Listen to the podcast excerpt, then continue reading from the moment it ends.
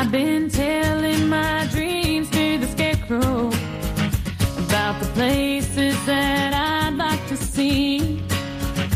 I say, friend, do you think I'll ever get there? Profesionales con Corazón, un programa dirigido por Borja Milans del Bosch. So I confess my sins to the preacher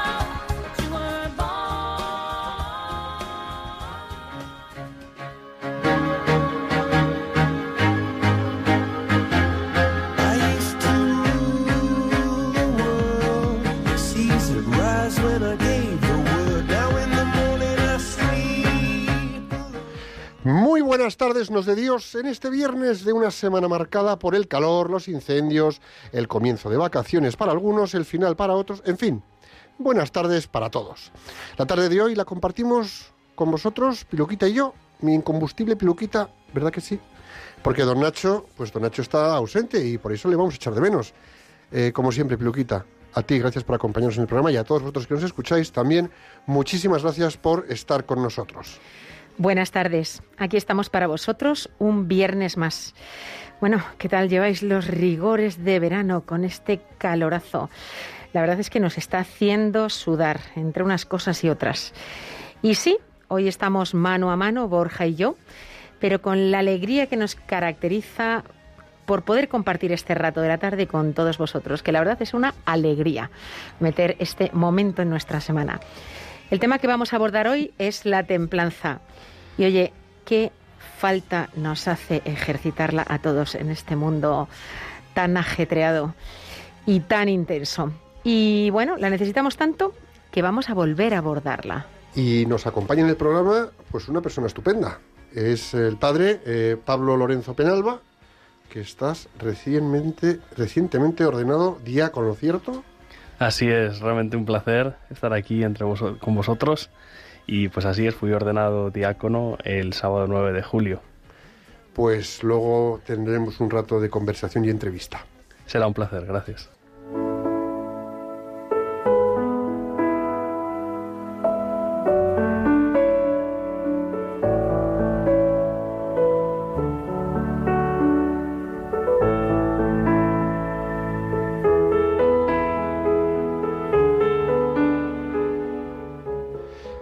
Escuchas Profesionales con Corazón, un programa de Radio María que puedes escuchar en cualquier lugar del mundo a través de la app de tu smartphone. Búscala en App Store o en Google Play y disfruta con ella. Piluquita, ¿qué frase nos traes hoy para ponernos en el ejercicio de la reflexión? Hoy os traigo una frase de Cicerón, jurista, político, filósofo, escritor y orador romano. Es considerado uno de los más grandes retóricos y estilistas de la prosa en latín de la República Romana. Y dice así, el afán, aun de las cosas muy buenas, debe ser templado y reposado. Y la repito para que reflexionemos a fondo.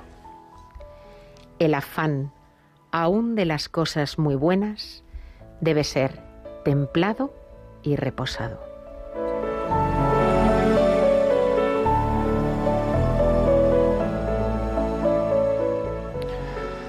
Claro que el afán de las cosas muy buenas debe ser templado y reposado. Pensemos por un momento cómo sería nuestro disfrute de esas cosas, por ejemplo las del verano o las de a lo largo del año. Ropa, comida, estancias, encuentros, amistades, trabajo, ocio. Si lo hiciésemos a lo loco, entregándonos desbordadamente, queriendo más, ofreciendo más, absorbiendo más, llenando más. Llegaría un momento que acabaríamos saturados, cansados, desfondados e incluso insatisfechos. Sería como estar embriagados de tanto por lo mucho que hemos querido de todo eso, tanto físico y material como intangible y espiritual. Venga más. Donde hay exceso, falta la templanza. que es una virtud que nos permite disfrutar de todo con la capacidad de saborearlo desde la paz del corazón y la serenidad del alma. La templanza es la manera en que nos metemos de lleno en los asuntos cotidianos con la entereza de permanecer enteros, sin quebrarnos, sin soliviantarnos, sin desbordarnos. Nos permite dar en la óptima medida, aportar sensatez en la óptima proporción, con un poco de locura y un poco de buen humor. Es una forma de afrontar los acontecimientos teniendo las riendas de nuestro vivir, de nuestras relaciones y de nuestro modo de hacer. Con ella transmitimos seguridad, serenidad y buen hacer. Cuando percibimos que tenemos una persona templada a nuestro lado o que nos comportamos con templanza, es como hacer una respiración profunda, llenarnos del Espíritu Santo e ir descargando en un goteo constante lo mucho que nos serena el ánimo y las acciones que llevamos a cabo, sea en el ámbito que sea.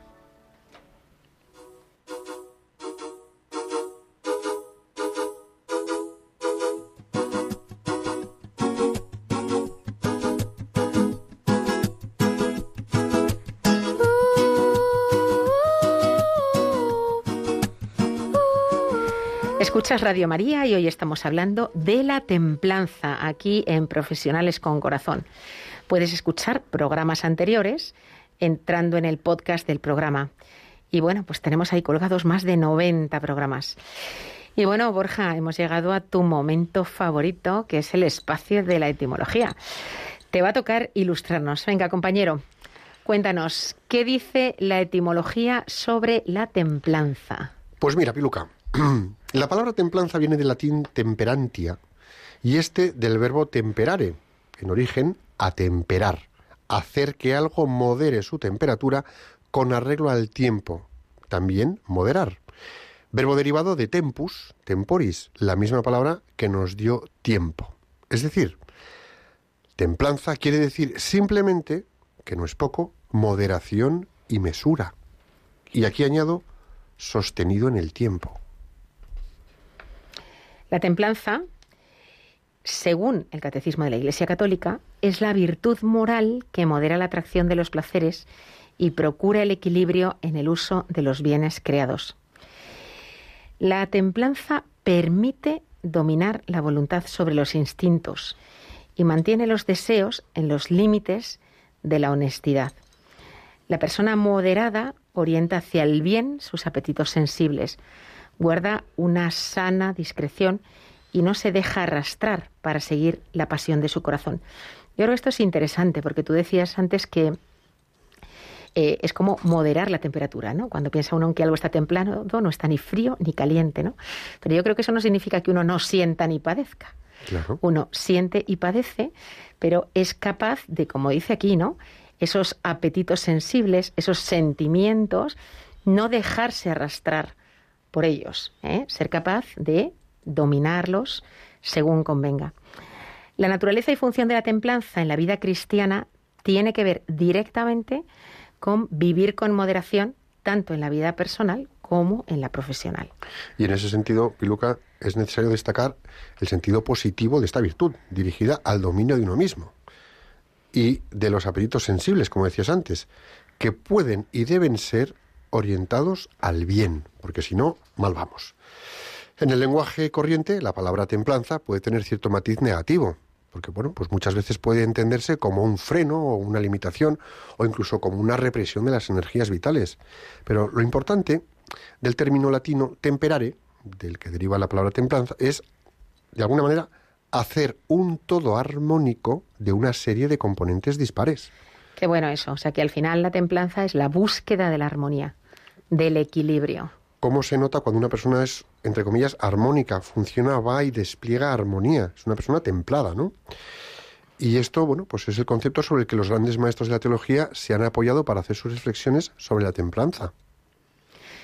Los componentes dispares que se deben armonizar son la sensualidad, la pasión, el apetito que no pueden identificarse con sensualidad enemiga del espíritu, pasión desordenada y apetito irracional. Que es un poco lo que yo comentaba al principio en la reflexión.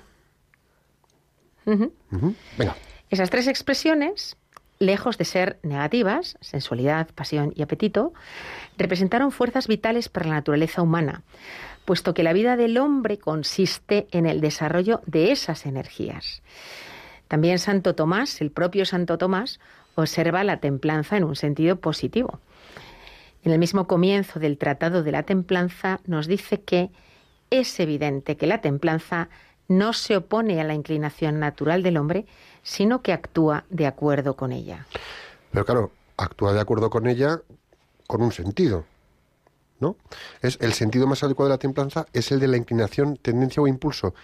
Y su misión es recoger las fuerzas vitales de la persona y, y aquí está la clave, encauzarlas de forma que se conviertan en una fuente de empuje para la verdadera realización personal. Es decir, la templanza tiene un sentido y una finalidad, que es hacer orden en el interior del hombre. Y desde ese orden, y solo desde ese orden, bueno, lograr que brote la tranquilidad de espíritu. Casi nada, ¿eh? Ojo, casi nada. Gracias a la templanza, las pasiones, en el lugar de obnubilar la razón, colaboran con ella y con la voluntad en el discernimiento y la realización del bien. Es decir, la templanza nos ayuda a hacer bien el bien. Claro, decías hay una palabra muy importante también, ¿no? Que es la palabra orden. Cualquier pasión desordenada, cualquier apetito desordenado, la sensualidad desordenada, efectivamente es un problema. Claro. No es que la pasión ordenada, el apetito ordenado, eh, sean un problema, ¿no? Porque si algo nos gusta y es una maravilla, es trabajar con gente apasionada. Pero ojo, el que se apasiona porque está metido en un proyecto, lo disfruta y arrastra a los demás en ese sano empuje. Ahora, si tienes un loco apasionado que desborda y arrasa a los demás, tenemos un problema. Como virtud general, la templanza consiste en una cierta moderación o atemperación impuesta por la razón a los actos humanos y a los movimientos de las pasiones. Es decir, algo común a toda virtud moral. De alguna manera estamos hablando de meter también la razón eh, en nuestros actos, en nuestros comportamientos y no solamente dejarnos llevar, ¿eh? no dejarnos llevar por los sentidos, los sentimientos, las pasiones. Desde este punto de vista, es una propiedad que deben cumplir todas las virtudes. Así la templanza es una virtud que aparta al hombre de aquello que le atrae en contra de la razón. El hecho de que la templanza, en este sentido amplio, sea una condición que debe cumplir toda virtud, es una consecuencia de la importancia que tiene la prudencia entre las virtudes morales.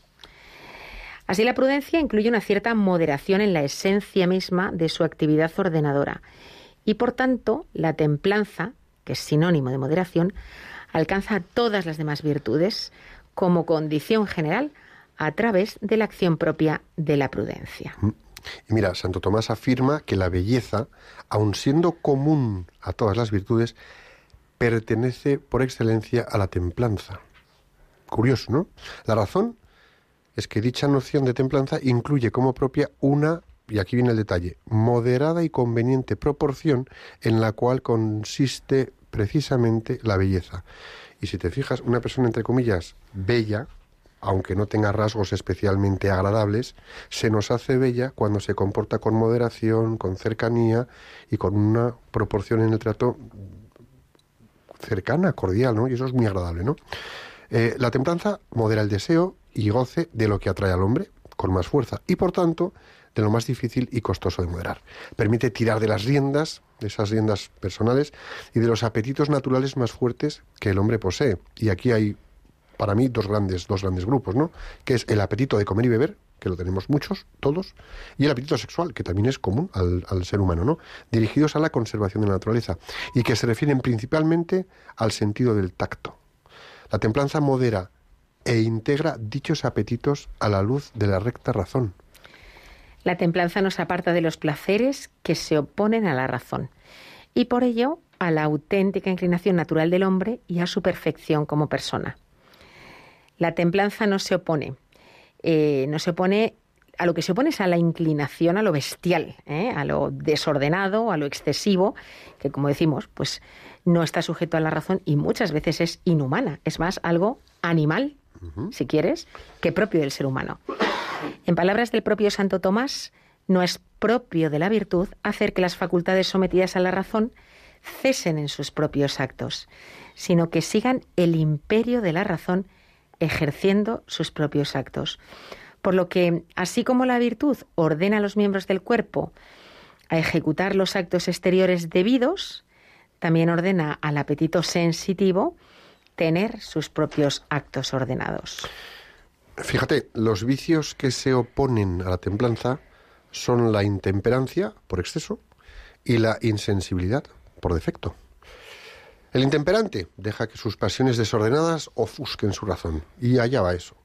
El insensible considera equivocadamente todo placer como algo pecaminoso. Ambas actitudes pues son contrarias a la naturaleza humana. Es interesante porque cuando pensamos en la templanza, pensamos en efectivamente moderar los excesos. Pero como tú dices también, o sea, a veces el problema es el contrario, es la insensibilidad, es, es- es el, el- el ni siento ni padezco, ¿no? Y eso es tremendo. Claro. Porque eso te puede aislar de personas o te puede apartar o distanciar de momentos donde tienes todo el derecho del mundo a disfrutar tranquila y plácidamente de eso que tienes delante. Entonces, ojo, cuidado, ¿no? Em, las partes integrantes de la templanza, es decir, las condiciones necesarias, aunque no sean las suficientes, para que se dé esta virtud, son dos. La vergüenza, que nos hace huir de la torpeza que implica el acto de la intemperancia, y la honestidad, que inclina a amar la belleza intrínseca de los actos virtuosos de la templanza. Que no es poco. La vergüenza, como temor a un acto torpe, no es propiamente una virtud, sino una pasión digna de alabanza que ayuda a evitar los actos contrarios a la templanza y a ejercer en ella. Con la vergüenza se relaciona el pudor. Se trata de un cierto sentido natural de decencia por el que la persona no quiere exponerse a la mirada ajena cuando se entrega a otra persona en un contexto de amor e intimidad. No se trata de ocultar algo, no se trata de ocultar el propio cuerpo, la sexualidad, las manifestaciones de afecto, etcétera, por considerar que es negativo. ¿Qué es lo que pretende el pudor? Pues realmente lo que pretende el pudor es no generar una intencionalidad en otros o en uno mismo que pueda ser contraria a dar a la persona su valor como persona. Y fijaros en esto, la honestidad es propiamente una pasión. Es el amor a la belleza moral que supone obrar de modo templado.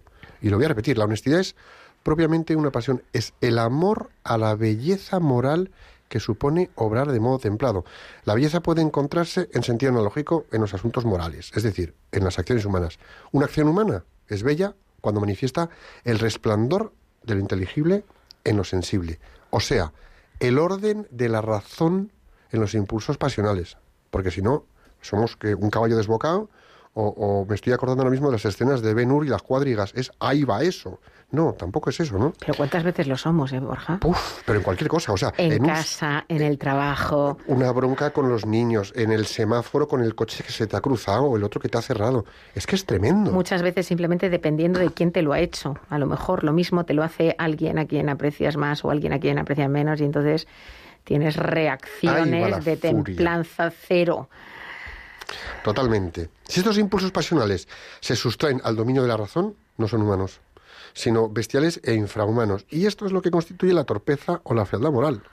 O sea, ahí queda eso, ¿eh?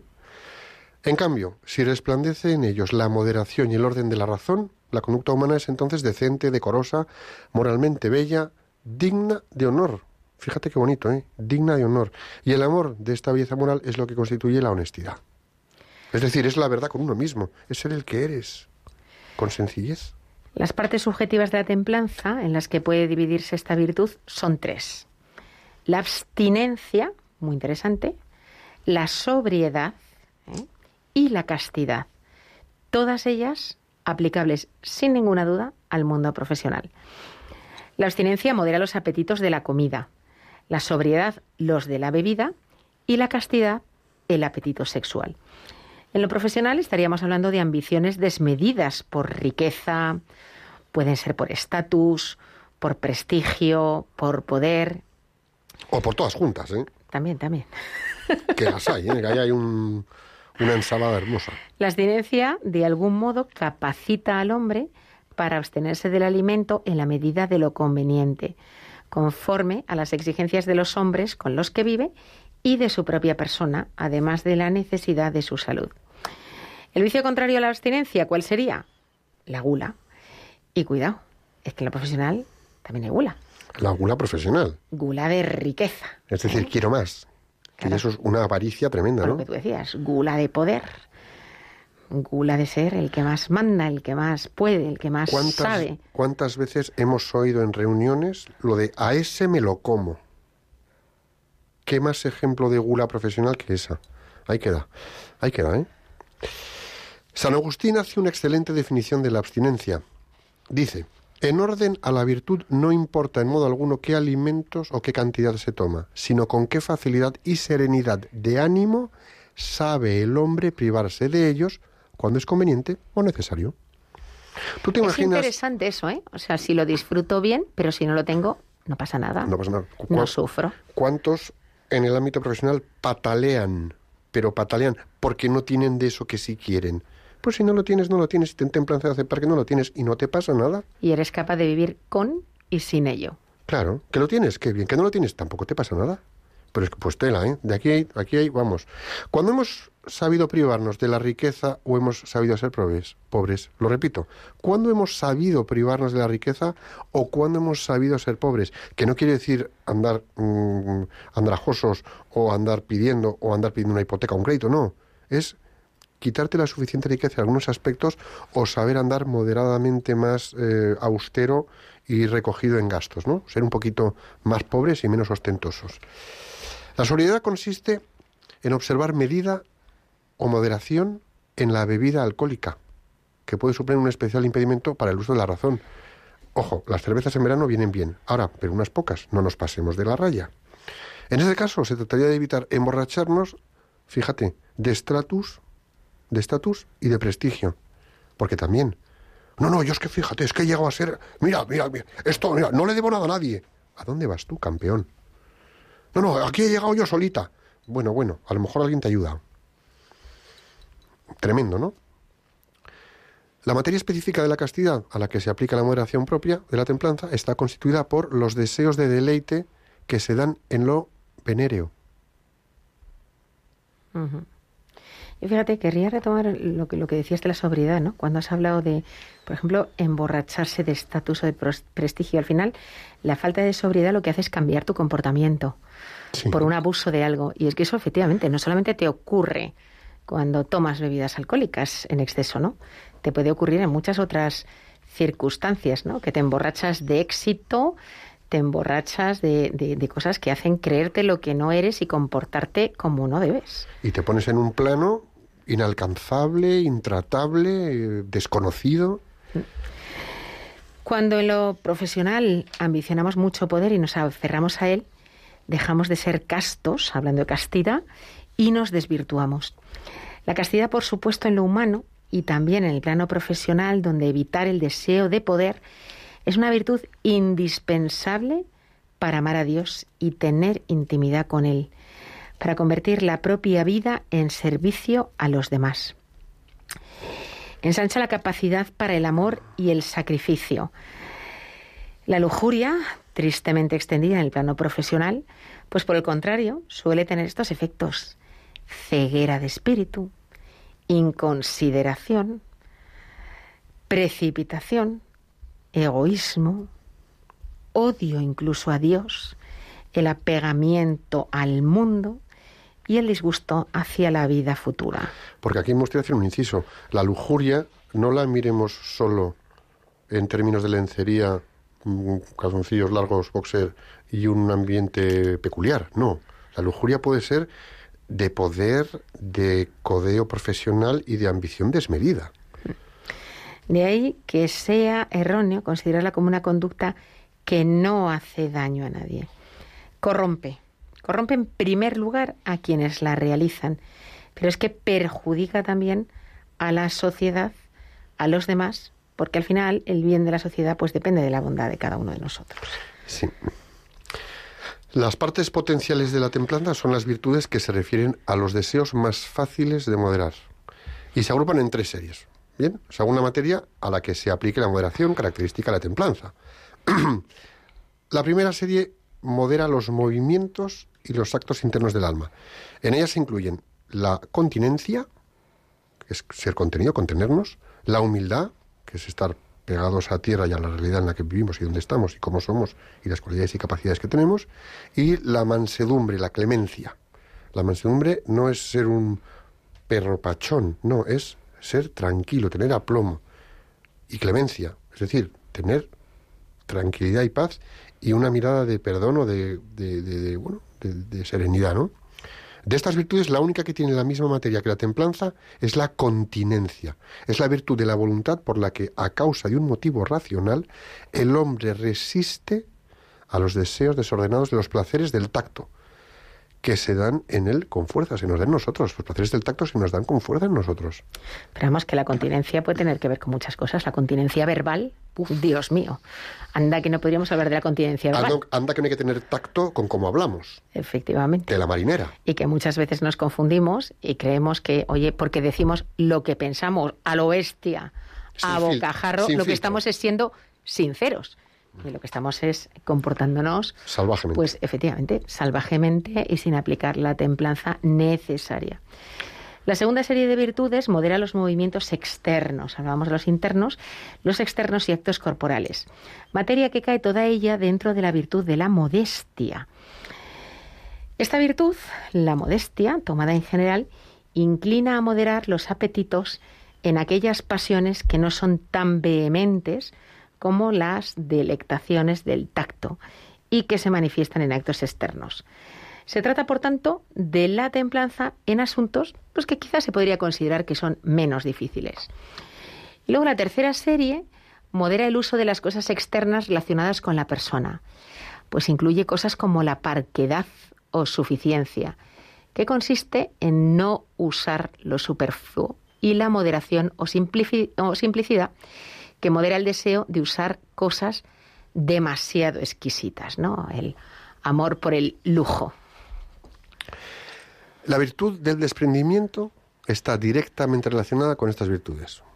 Y queda de manifiesto su importancia cuando el Señor la pone como condición para ser sus discípulos. No es poco, ¿eh? Ahí pues, cualquiera de vosotros que no renuncie a todos sus bienes, no puede ser mi discípulo. No es poco, ¿eh? No es poco. Como se ve por las palabras de Jesús, se trata de una virtud que el Señor pide a todos y no solo a algunos de sus discípulos. Yo creo que aquí todos, mira, han de tener el corazón desprendido, todos tenemos que tener el corazón desprendido de las cosas, aunque se posean o se usen, ¿no? Para poder amar a Dios con el corazón, con el alma, con la mente y con todas nuestras fuerzas. Y sobre todo al prójimo por amor a Dios. Porque si tú estás, eh, si tú eres un incontenido y te falta templanza y estás desbocado en tener material, el último modelo, el último móvil, la ropa más de moda, no sé qué, al final, ¿a dónde vas? Vas a lo material terrenal, no te elevas ni un centímetro del suelo. Se trata además de una virtud que requiere especial atención en las actuales circunstancias de la sociedad de consumo. ¿Sí o no? Yo creo que sí, ¿verdad, Piluca? Sí, sin ninguna duda. Sí, sí. La persona humana necesita las cosas materiales. No quiere decir que no necesitemos cosas materiales para la conservación de la vida. Pues tenemos que alimentarnos, tenemos que vestirnos, tenemos que abrigarnos, tenemos que tener un lugar donde vivir y para vivir de acuerdo con nuestra dignidad. De ahí que sea bueno desear y procurar los medios materiales necesarios desde la templanza, desde la moderación. La virtud del desprendimiento hace que el deseo de bienes materiales se mantenga dentro del orden de la razón, iluminada por la fe. Esto conlleva que tales bienes se quieran solo como medios y no como fines en sí mismo. No es el fin de nuestra vida, no es lo que nos hace felices. De modo que tenemos que ordenar los bienes con un verdadero fin humano.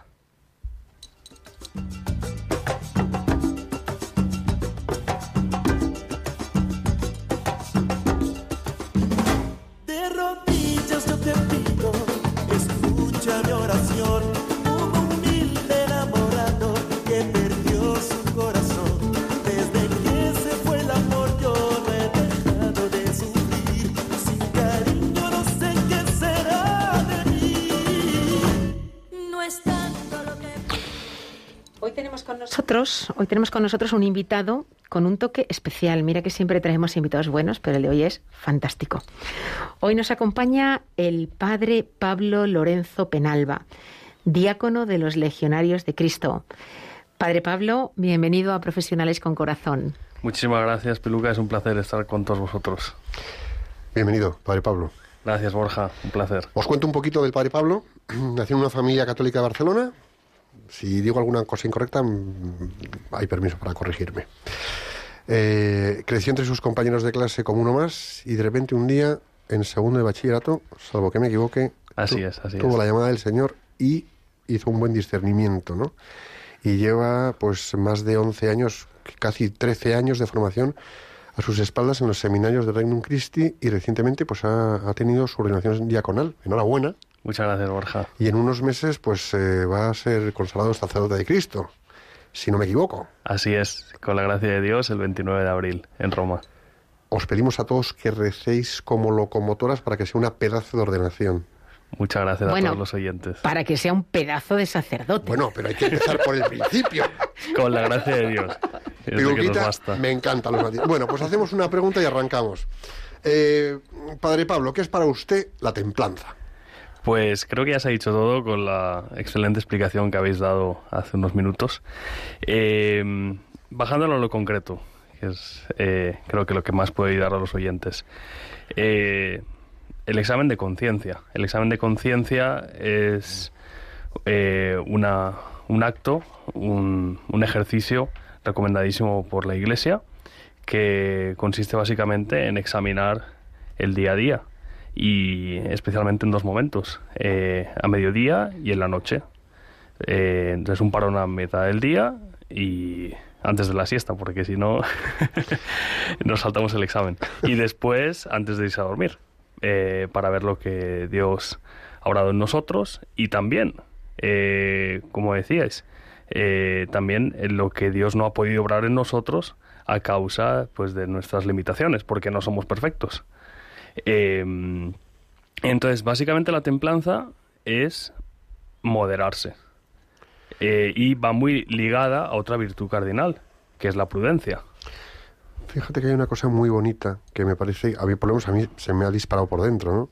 Y dice, eh, la templanza la podemos llevar a lo, a lo práctico, a lo, a lo cotidiano, en el examen de conciencia. Es decir, ¿qué templados tendríamos que ser, o tenemos, o debemos, o hay que ser, para pararte a mediodía, tener un ratito, o por la noche, tener un ratito de examen de conciencia y tener la capacidad de ver y verte cómo hemos sido, sabiendo dónde te has pasado de frenada, sabiendo dónde te has quedado corto, sabiendo dónde te has querido quitar del medio, y eso hay que ser, o sea, hay que estar templado, hay que estar bien plantado en quién eres, ¿no? Hay que ser honesto, que es lo que decíamos antes.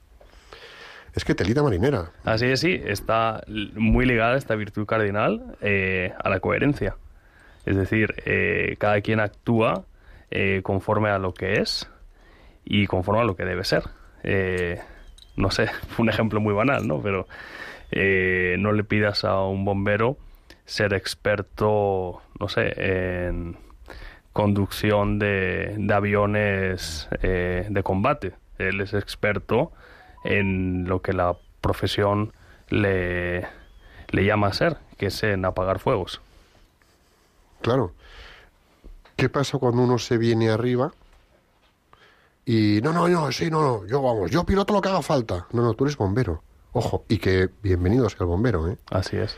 Pero ahí hay, ¿cu- ¿cuántas veces ya no en el ámbito bombero o piloto, sino en el ámbito que sea, se nos dispara un, no sé cómo llamarlo, un, nos hemos venido arriba Bueno, el egoísmo, el orgullo, por falta de templanza. efectivamente.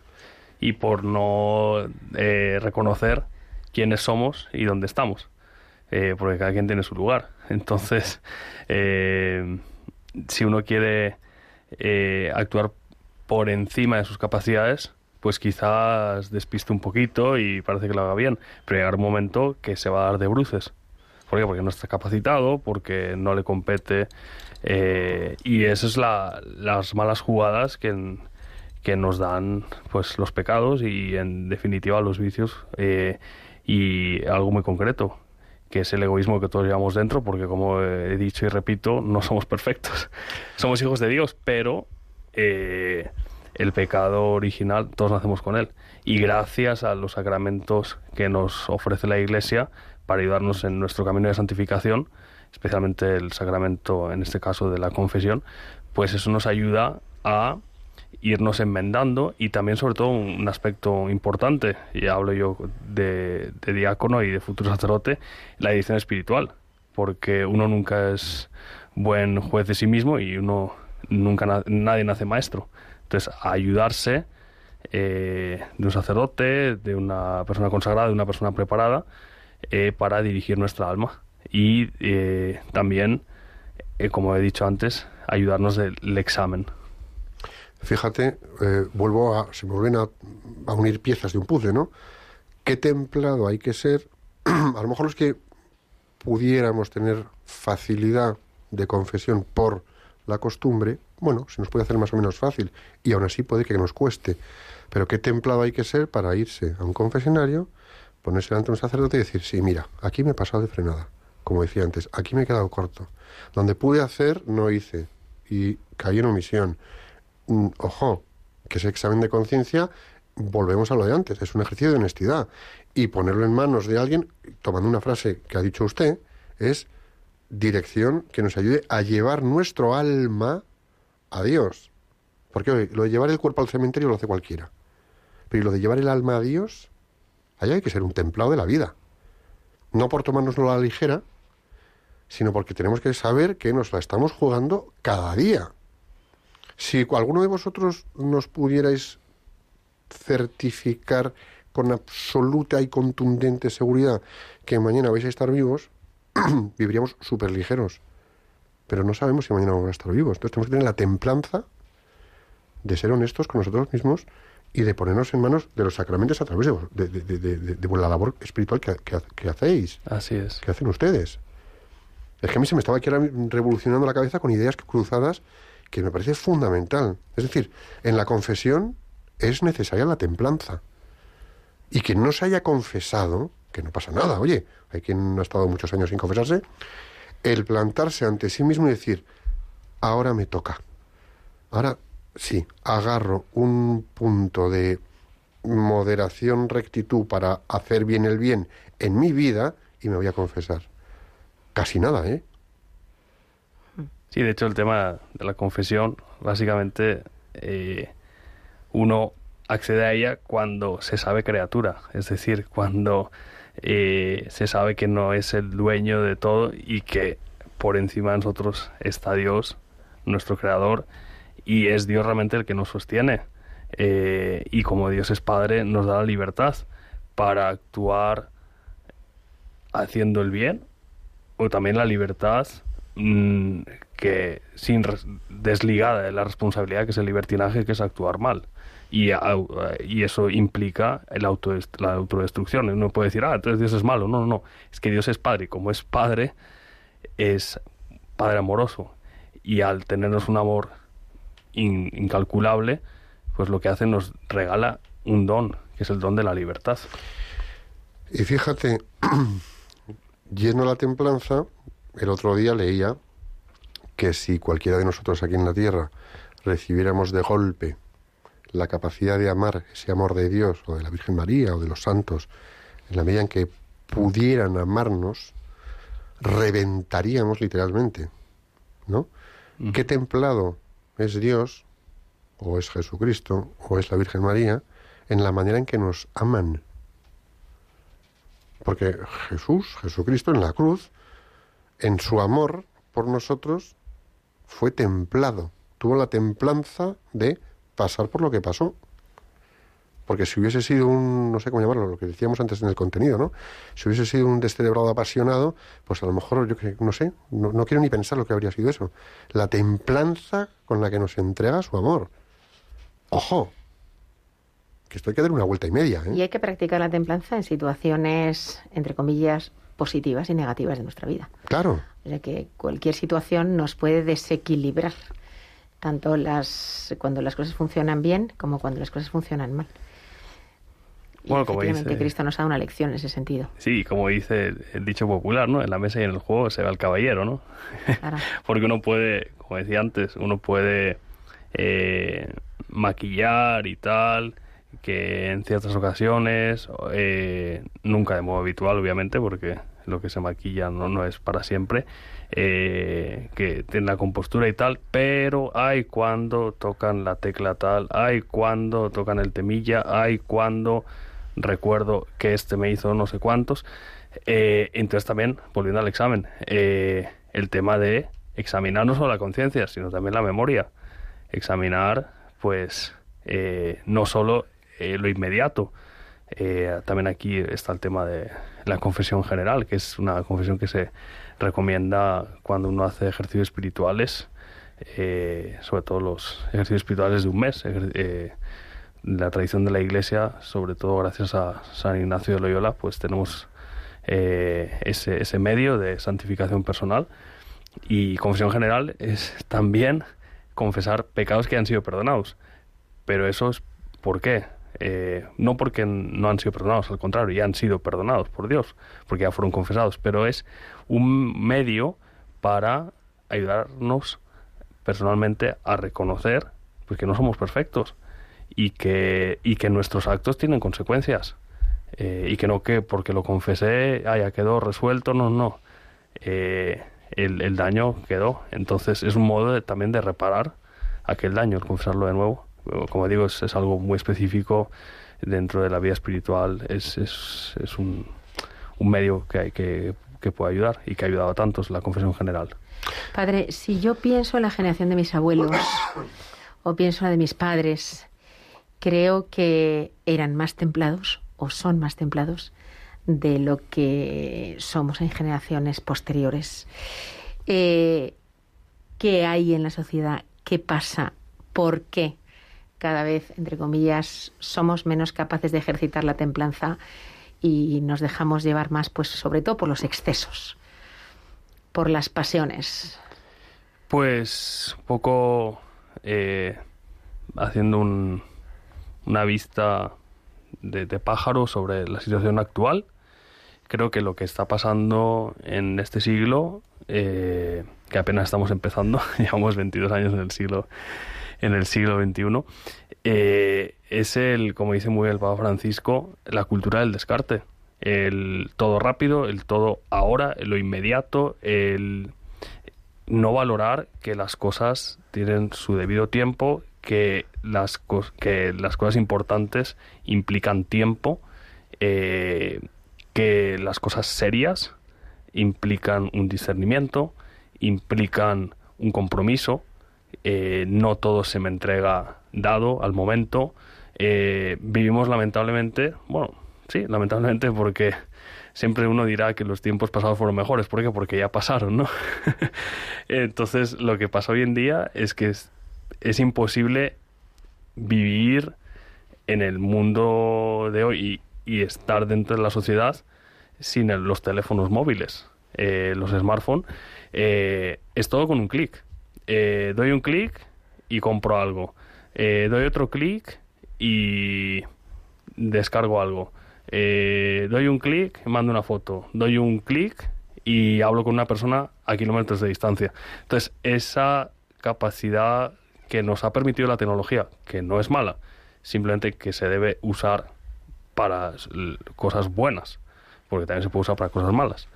Esta tecnología lo que nos da es la capacidad, sí, de la instantaneidad, pero eso nos puede ir afectando en nuestra moda, en nuestro modo de relacionarnos, nuestro modo de actuar y nuestro modo de, al final, concebir el mundo. Entonces, lo que me comentabas y preguntabas sobre la generación de, de tus padres, de mis abuelos, de nuestros abuelos, eh, generaciones pasadas, eran sociedades donde todo era más lento. Y al ser más lento, eh, la, el- la vida se concebía de otro modo. Y fíjate, y añadiría, no solo más lento, que el ritmo era otro, totalmente de acuerdo, sino que había además menos distracciones. Porque los móviles, el teléfono, no sé qué, el correo electrónico, el- al final nos generan mm, permanentes interferencias. Y en ese querer abarcar todo lo que tenemos por delante, con la inmediatez que Bueno, el estrés, la ansiedad. Claro, no lo había de la manera en que lo hay ahora. Y con las cosas positivas que trae también el que las cosas fueran más lentas. Que, decir- que tenías que desarrollar la paciencia, Eso es. que tenías valorabas que más las cosas. ejercer la perseverancia y el esfuerzo para conseguir algo, que ahora lo tienes todo como, como usted dice, a golpe de clic. Sí. Eh, la información que quieras. Antes tenías que irte a la biblioteca, buscar en las enciclopedias. Quiero decir, que, que el esfuerzo, la perseverancia, la paciencia se desarrolla de otra manera, claro. Pero- y la templanza, es que, lógico, ahora todas las facilidades que nos ha proporcionado la tecnología, que buenas son, están bien, nos han comido el terreno a las virtudes que tenemos que desarrollar. Vamos, yo lo veo claro. De hecho, es muy interesante porque la iconografía y en el simbolismo de las virtudes, en el arte especialmente me centro en la obra del pintor italiano del siglo XIV, Ambrogio Lorenzetti. Él tiene un cuadro sobre la templanza y en ese cuadro la templanza sale representada con un reloj de arena. Y aquí lo uno eso a, la cita de Cicerón que ha sido eh, leída al inicio de, de este programa, que dice así, el afán, aún de las cosas muy buenas, debe ser templado y reposado. Eh, yo creo que cada uno de los que nos escucha, eh, o si no la mayoría, han tenido entre sus manos un reloj de, de arena. Eh, si le das la vuelta a mitad, la arena que ha caído eh, abajo va a subir al, al otro lado cuando la giras, pero con la misma lentitud que cuando ha bajado. O sea, no le puedes acelerar el ritmo porque tiene un orificio por el que va a pasar la arena. Mm, No puedes acelerar porque como está estanco el, el recipiente y entonces baja templadamente. Eh, ni deprisa ni despacio. Baja al ritmo que baja. Fíjate, un ejercicio muy sencillo que os propongo que hagáis en vuestras casas. Muy sencillo. No sé si tendréis un reloj de arena a mano. a lo mejor no tenemos un reloj de arena ya. Tenemos más relojes digitales y smartphones o smartwatch que otras cosas. Pero bueno, busquemos un reloj de arena de tres minutos. De esos que venden para cocer huevos en algunas tiendas y accesorios de cocina. Bueno, pues un reloj de arena para cocer huevos o para hacer huevos pasados por agua y o para hacer infusiones. En las tiendas de té de infusiones creo que los hay. Y simplemente tomaros tres minutos. Tres minutos es lo que dura una canción normal y corriente de hoy en día. Y durante tres minutos viendo cómo cae la arena del reloj, buscar y hacer un breve ejercicio de examen de conciencia. Ahí juntamos tempo, que no tiempo, es decir, estás en donde estás, estar presente en donde estás, haciendo un examen de conciencia de cómo has estado a lo largo del día, hasta ese momento del ejercicio. Verás tú lo que sale de ahí. Ahí queda la cosa, ¿eh? Muy buen ejercicio, Borja. Muy buena Me lo acabo de inventar ahora mismo. No, no, muy buena idea. Pero tú, coges, tú te coges un, un- un- un reloj de arena de los de infusión en las tiendas del té, que los hay varios, se encuentra fácil, y le das el de tres minutos, ¿vale? Y le das el tiempo de lo que es el reloj de arena, y en esos tres minutos haces un ejercicio de examen de conciencia. Luego ya verás si te confiesas o no, pero sé honesto contigo mismo. Vamos, desarrollas templanza, aquí tenéis el plan de acción, chicos. Padre, eh, a mí me gustaría que nos cuente una situación en la que el ejercicio de la templanza en su vida o en alguna situación que usted haya vivido, pues crea que verdaderamente ha sido especialmente relevante, en que la situación se desarrollara bien, en que se resolviera como debía resolverse. Pues así a bote pronto, eh, situa- situaciones en las que uno quiere opinar, en las que uno quiere eh, manifestar su opinión y que debido a la situación no lo veo prudente. Y aquí vuelvo a relacionar esta virtud cardinal, la templanza, con otra virtud cardinal, la prudencia. Eh, porque no es por el mucho hablar que, que, que uno expresa lo que sabe, sino en el debido... En, cada cosa tiene su, su, tiempo, cada cosa tiene su, su momento. Entonces, cuando en conversaciones, cuando también, ¿por qué no? En discusiones, uno, eh, no porque no tiene la valentía de dar su opinión, sino porque ve que no va a ayudar para, para la cohesión, para la paz, para el bienestar del grupo, eh, dar su opinión, pues eh, se calla. Y eso también es templarse.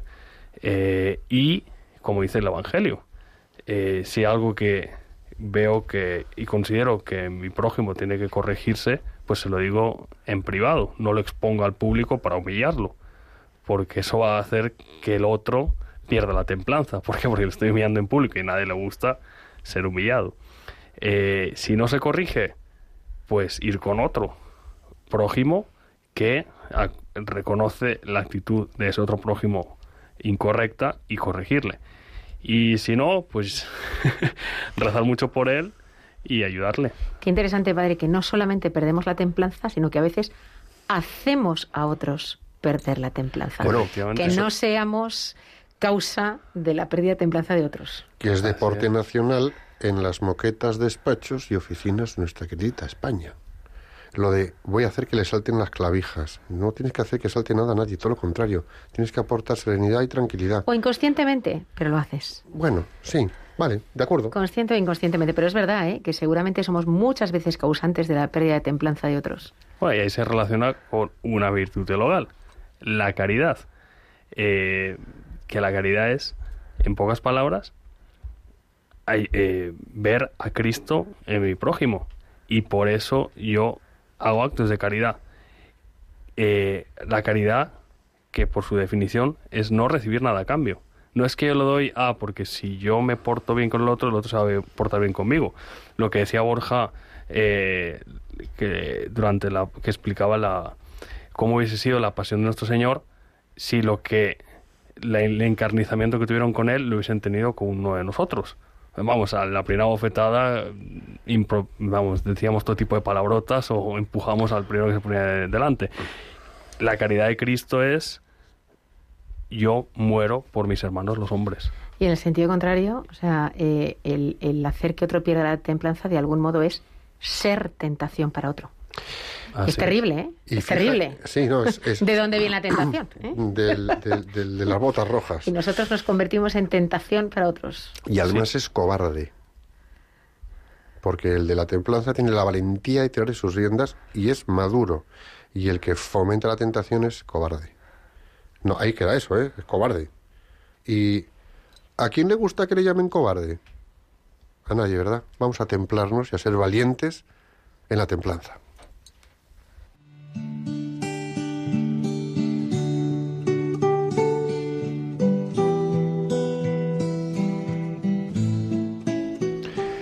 Oración del plan de acción. El plan de acción, recordarlo. Reloj de arena de tres minutos, examen de conciencia y luego os confesáis.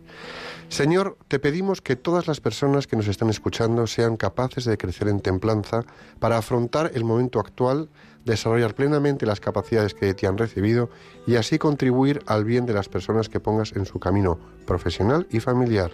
Jesús, en, ti confiamos.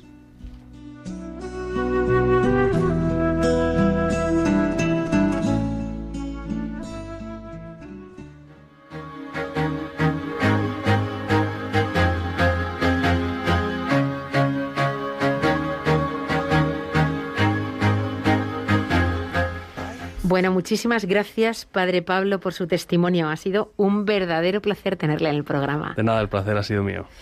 Y bueno, se acaba este ratito, que qué rápido ha pasado. Este ratito con todos vosotros. Disfrutad del fin de semana, de la escapada, si es que la tenéis este Es fin de semana, para algunos un poquito Apóstol. más largo, Claro. o de vuestras vacaciones si las comenzáis ya. Muchísimas gracias eh, a vosotros, a ti, eh, a vosotros, a usted, Padre Pablo, por Gracias, compartir Borja. con nosotros este magnífico rato de viernes. Ha sido un placer, como siempre, hacer este espacio para vosotros y con vosotros. Y recordad, el Sagrado Corazón de Jesús le dijo a Santa Maravillas, España se salvará por la oración. Dicho esto, la batalla espiritual es inmensa y somos soldaditos del Señor. Estamos llamados a poner especial devoción y entrega en nuestros rosarios. En Radio María tenemos una nueva cita el próximo 5 de agosto de 5 a 6 de la tarde, una hora menos en Canarias. Hasta entonces, rezad a la Inmaculada Concepción y a Santiago Apóstol para que nuestra tierra de María sea siempre patria de todos los españoles. Que Dios os bendiga y la Virgen os proteja.